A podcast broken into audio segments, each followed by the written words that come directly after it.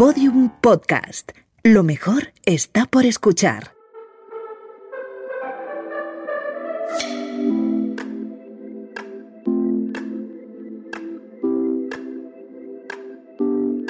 La redada.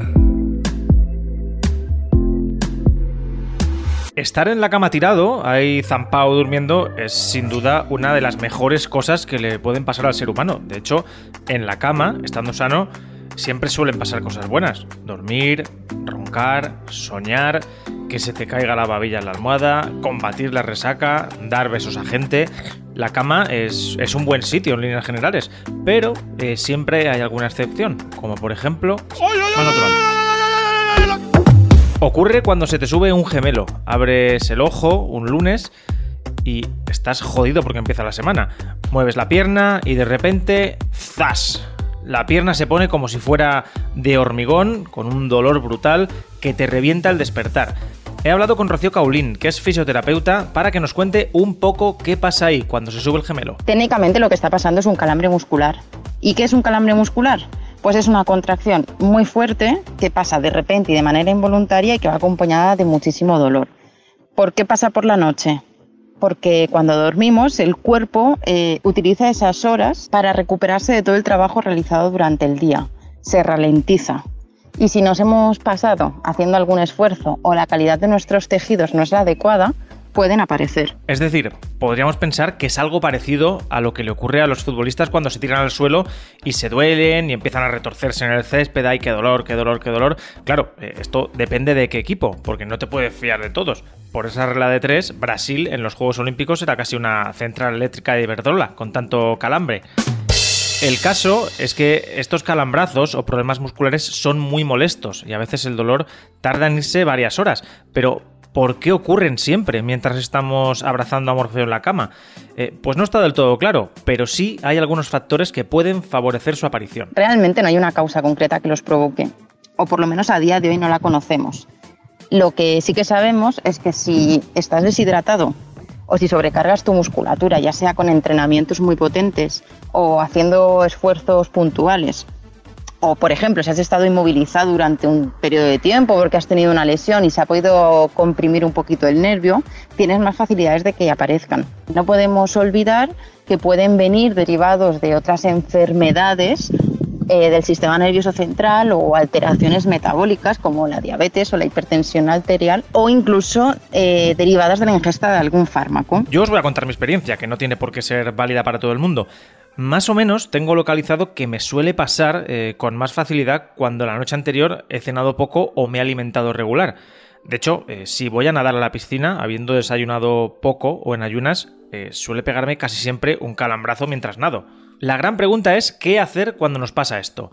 ¿Cómo tenemos que proceder para que el dolor se vaya lo más rápido posible y el gemelo vuelva a su sitio?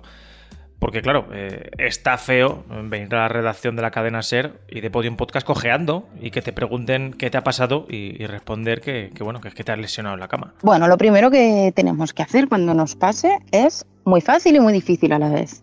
Es relajarnos, mantener la calma, porque en el momento de máximo dolor el cuerpo está súper tenso.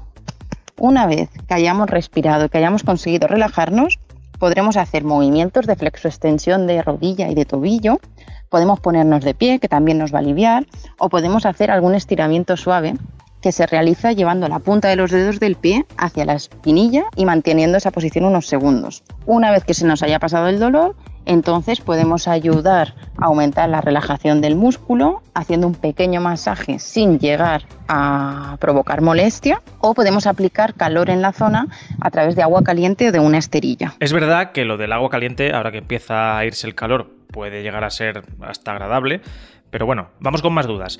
¿Cómo prevenir o evitar que pase? Que al final, mm, al final todo es la mejor opción de todas.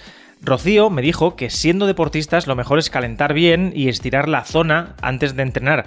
Como presumo que aquí somos más bien de hacer poco deporte, he cortado el audio eh, solo para la parte que nos interesa. Si por el contrario no practicas mucho deporte habitualmente, sería conveniente que trabajaras la fuerza y la flexibilidad general de tu cuerpo porque así vas a ayudar a mejorar la circulación sanguínea de nutrientes y por lo tanto que tu músculo sea de mayor calidad.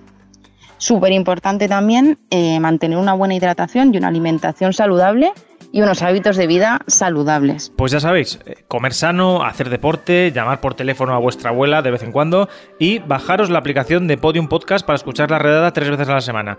Con eso es francamente difícil que se os vuelvan a subir los gemelos en la cama.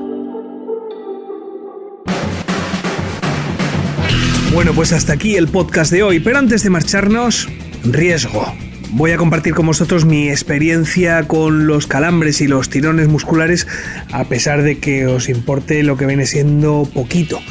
Pero bueno, ¿sabéis estas sillas de oficina con rueda normal? Bueno, silla de oficina, ya está, no, no hay que explicar nada más. Pues cuando estoy trabajando, haciendo redadas ahí como si lo fueran a prohibir esto, así a lo loco, a cascoporro, pongo los pies, doblo las rodillas y pongo los pies como, como debajo de la silla, como doblados hacia atrás. ¡Pum! Eso es tirón casi asegurado. Casi asegurado. Así que mi recomendación es que no montéis redadas. No las montéis porque primero para eso ya estoy yo y segundo es que os puede dar un tirón. Y eso puede ser mm, fatal. En fin, un saludo de Lucía Taboada, Juan López y Juan Aranaz. Adiós. Todos los episodios y contenidos adicionales en laredada.com. Síguenos en Twitter arroba redada y facebook.com barra laredada podcast.